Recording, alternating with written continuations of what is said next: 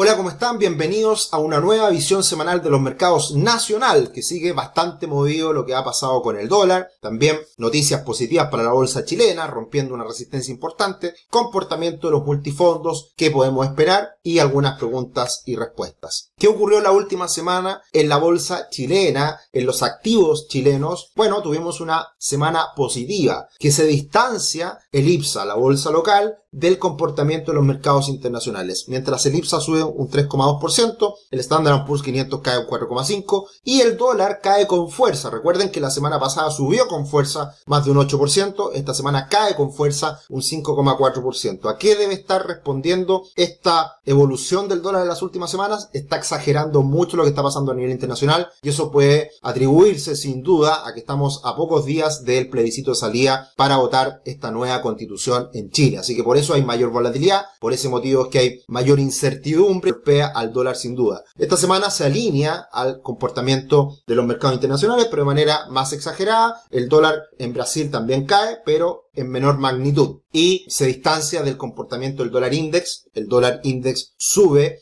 mientras el dólar en Latinoamérica cae y el cobre también mantiene un buen comportamiento apoyado en estas nuevas medidas de estímulo que se anunciaron en China. Así que una buena semana para los activos chilenos ya a solo una semana de este plebiscito de salida. Muy importante, y esto ya teniendo en cuenta lo que ha pasado en las últimas semanas con el dólar, lo que estamos observando en el dólar es un impulso fuerte previo a la intervención, caída posterior con la intervención del Banco Central, un nivel crítico en los 875 pesos aproximadamente, que fue un gran techo y hoy día es un piso, una recuperación en las últimas semanas y ahora una caída fuerte nuevamente. Desde un punto de vista técnico, desde un punto de vista del análisis técnico, siempre los dejo invitados a que revisen nuestro curso de análisis técnico, que es muy bueno para entender estas figuras, vemos que se está, se está preparando el camino a que el dólar eventualmente caiga con fuerza en las próximas semanas. Y esto es importante porque ya avanzan los días, estamos solamente una semana del plebiscito y se ha ido afianzando la opción rechazo en las encuestas y también por más de algún paso en falso que ha cometido el gobierno en lo más reciente y también las campañas por el apruebo que han sido bastante, bueno, en fin. Entonces, eh, al parecer es una carrera ganada y por lo mismo, esta semana que viene va a ser muy importante lo que haga el dólar, lo que haga la bolsa chilena, que muy probablemente van a anticipar, van a anticipar ya en este último sprint, en estos últimos metros de la carrera, van a anticipar lo que ocurra el fin de semana. Y por supuesto, a los mercados, a los activos chilenos, les gusta la opción rechazo, sin duda. Y eso es un dato de la causa, ¿ya?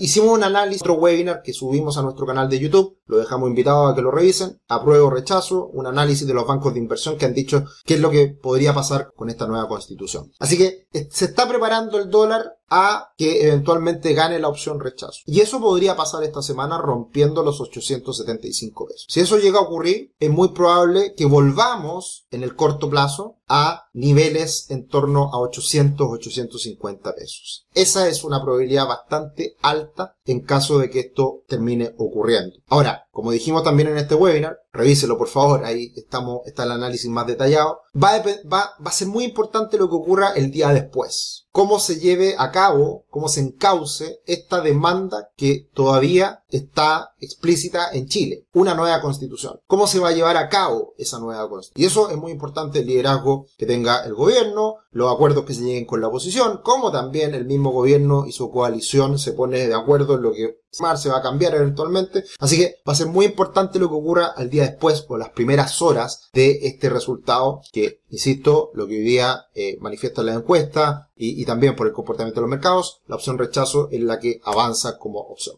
Sin embargo, hay que tener en cuenta que desde la última reunión de la Reserva Federal, el 26 de julio, desde ahí en adelante los mercados latinoamericanos han tenido un buen comportamiento en sus monedas. El real brasileño liderando y luego el peso chileno. Por lo tanto, también hay un contexto para Latinoamérica que es más favorable por el aumento de los precios de las materias primas y por una cierta estabilidad que hoy día se está observando en los mercados también desde ese momento hasta ahora, más allá de los movimientos de corto plazo recientes. Y también ha jugado un rol importante lo que ha hecho el Banco Central. Esta última semana estuvo liquidando, vendiendo 325 millones de dólares diarios y eso se va a mantener a la semana siguiente. Así que hizo la tarea el Banco Central, total mantuvo la situación más o menos contenida hasta este plebiscito de salida, esto ya agotando gran parte de las balas que tenía con la intervención. Vamos a ver qué pasa después y por lo tanto también la apuesta, espero lógicamente que el Banco Central la hizo en función de este plebiscito que genere incertidumbre independiente del resultado. ¿Qué es lo que pasó en la última semana con el dólar a nivel global? Se recuperó, subió, se está acercando nuevamente al techo máximo que son los 109,30, así que esta tendencia alcista sigue vigente, pero con una resistencia importante que son estos 109,30. Si la rompe, se mantiene la tendencia alcista y probablemente el dólar en Chile siga subiendo. Pero si no logra romper esta resistencia y finalmente termina rompiéndose esta tendencia alcista y rompe la baja, cambia bastante el panorama para el dólar a nivel global y eso apoyaría también un dólar más bajo para Chile en los próximos meses. El cobre tuvo un buen desempeño a pesar de la caída de los mercados a nivel internacional. La verdad que llegó a rozar, superó los 3 dólares con 70 centavos, eh, termina en, las inmediaciones de ese nivel y por supuesto fue positivo estos estímulos que anunció China, que se sabía que iban a anunciarlos, no son nadie, pero de todas formas son mayores estímulos que es importante para mantener a la economía china firme dentro de lo posible. Eh, sabemos que está en una desaceleración importante y por, lo, y por lo tanto el hecho de que se lancen estos estímulos es bueno para el cobre y sigue esta recuperación que también apoya al peso chileno. Como siempre los dejamos cordialmente invitados a que visiten nuestra página web www.patrimor.com. Nuestro servicio de siempre acompañarlo en sus decisiones financieras está ahí para apoyarlos. Pueden hacer una solicitud para una reunión con alguno de nuestros asesores y por supuesto también los dejamos cordialmente invitados a que se suscriban a nuestro canal de YouTube Finanzas Personales y Educación Financiera todas las semanas, mucho contenido y también agradecemos sus comentarios, agradecemos un me gusta, agradecemos que compartan la información. Insisto, revisen el, el video de la última semana en que hablamos de lo que han dicho los bancos de inversión respecto al plebiscito salida a prueba o rechazo. La bolsa chilena, dijimos que venía en muy buen pie hace algunas semanas atrás, con mucha, a punto de romper los 5.400 puntos y que eso iba a ser muy positivo porque lo voy a llevar a los máximos anteriores, 5.800, 5.900 y precisamente esta última semana rompe los 5.400 puntos y va muy bien encaminado a seguir subiendo, a seguir avanzando los últimos días. Como dato importante, eh, no los miramos, las acciones de menor capitalización en la bolsa chilena, pero como dato importante, las acciones de las empresas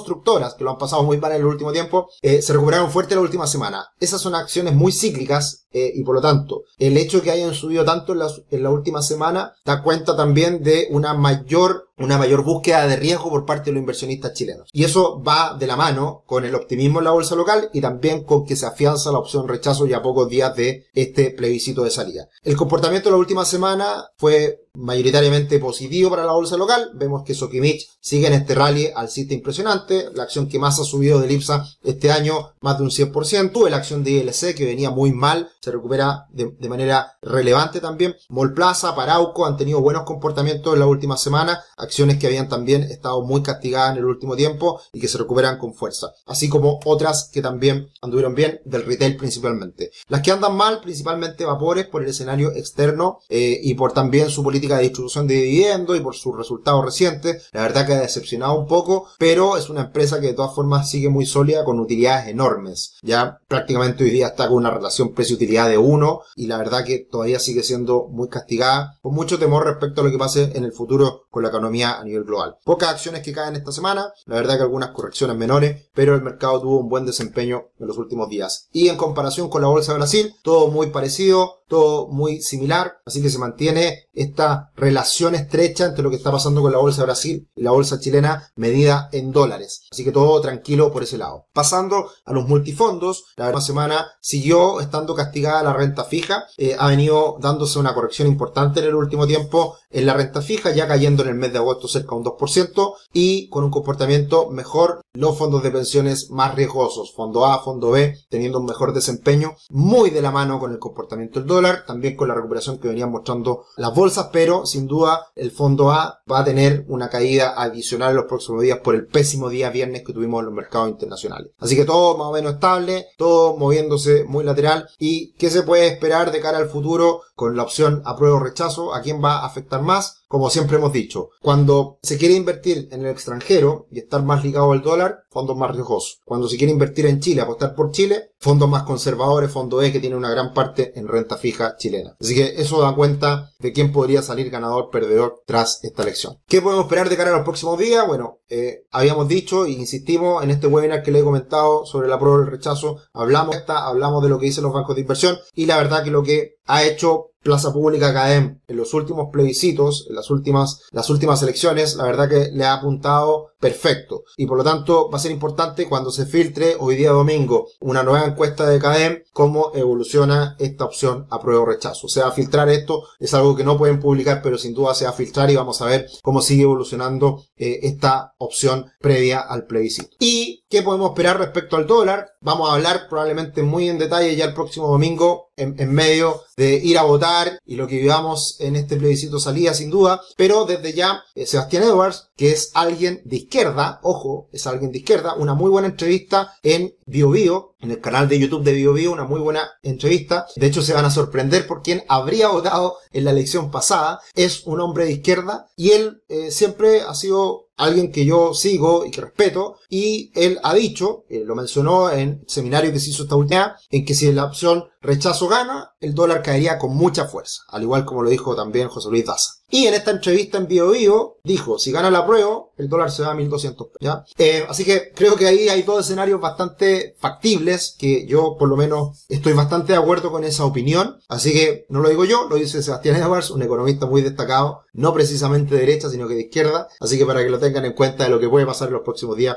con el plebiscito de salida. Y desde ese punto de vista, yo creo que lo que está formando el dólar y cómo se puede proyectar de cara a los próximos días, creo que el rango objetivo a buscar con la opción rechazo, que es lo más probable hoy en día, es irse a la zona de 800 a 850 pesos y buscar un nivel de equilibrio en esa zona con mayor estabilidad. Ahora, ¿Eso quiere decir que el dólar va a seguir cayendo de cara al futuro? Difícil. Yo creo que se debería estabilizar con mayor estabilidad hoy día de cara al futuro, pero, pero, la trayectoria al alza del dólar es más de fondo porque Chile es un, un país más endeudado, y todavía un país con bastante incertidumbre de cara al futuro, cómo se encausa toda, toda esta rabia, este estallido social y, todos los cambios que se quieren realizar en Chile es algo que va a seguir generando problemas económicos, menor crecimiento económico de cara al futuro para Chile. Y es un proceso que sigue su curso. Por tanto, más allá de la opción que gane este fin de semana y de esa eventual caída que pueda tener el dólar, hay que tener cuidado de cara al mediano o largo plazo en donde Chile sigue viéndose perjudicado por estos cambios que ha vivido en el último tiempo. Algunas preguntas alguna respuesta. Benjamín nos dice tremendo análisis, primera vez que lo veo y sin duda pasaré por acá cada fin de semana. Muchas gracias Benjamín. Y bueno, no muchos comentarios. Ahí por, por, por ahí dice alguien, no alcanzaron a contener el dólar hasta el plebiscito. Eh, se les cae la mentira. Bueno, a veces, muchas veces se generan estos, estos comentarios bastante exagerados. ¿Ya? Así que calma, falta poco para que termine esta incertidumbre. Próximo fin de semana estaremos acá hablando, ya en la previa, si sale algún comentario adicional de algún banco de inversión, inversión adicional, estaremos acá, veremos lo que pasa con el dólar, veremos lo que pasa con la bolsa, cómo se anticipan a este plebiscito de salida, así que muy interesante lo que viene en los próximos días. Que estén muy bien, un abrazo, nos vemos, chao chao.